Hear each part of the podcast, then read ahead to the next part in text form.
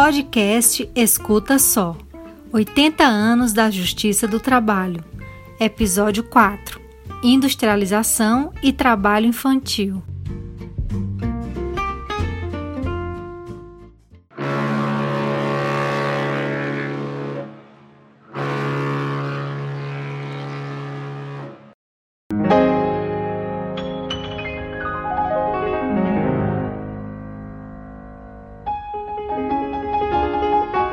Desde a segunda metade do século XIX, ainda na época do Segundo Império, a imigração de estrangeiros, sobretudo europeus, foi fomentada pelo governo brasileiro.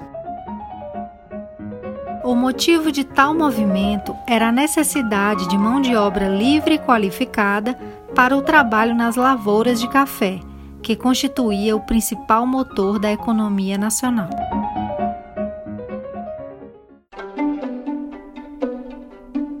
Quando cafeicultores começaram a investir seus lucros obtidos com a exportação do café, surgiram as primeiras indústrias que utilizavam, em grande parte, mão de obra formada por mulheres e crianças de origem italiana.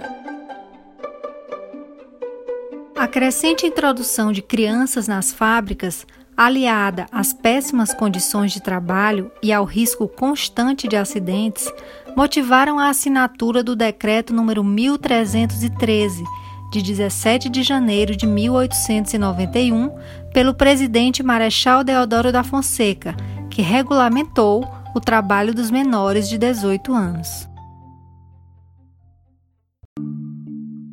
Foi a primeira tentativa de conter o aumento exponencial do uso da mão de obra infantil e, desse modo, protegê-los da exploração a que eram expostos, já que recebiam menos que os adultos pela sua condição de aprendizes e eram submetidos a jornadas de 12 horas diárias.